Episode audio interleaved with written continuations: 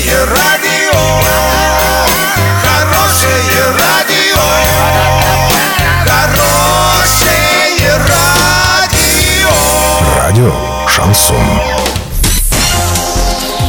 Студии с новостями Олеся Колпакова. Здравствуйте. Спонсор выпуска «Строительный бум». Низкие цены всегда. Картина дня за 30 секунд. По факту взрыва газа в многоэтажке Гая возбудили уголовное дело. Владимира Путина зарегистрировали кандидатом в президенты.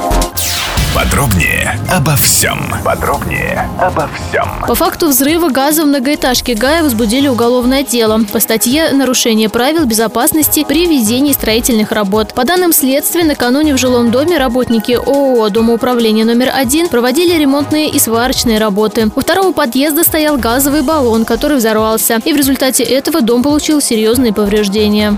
Центральная избирательная комиссия зарегистрировала Владимира Путина кандидата в президенты России. Действующий глава государства стал первым из тех, кого зарегистрировали по итогам сбора подписей избирателей.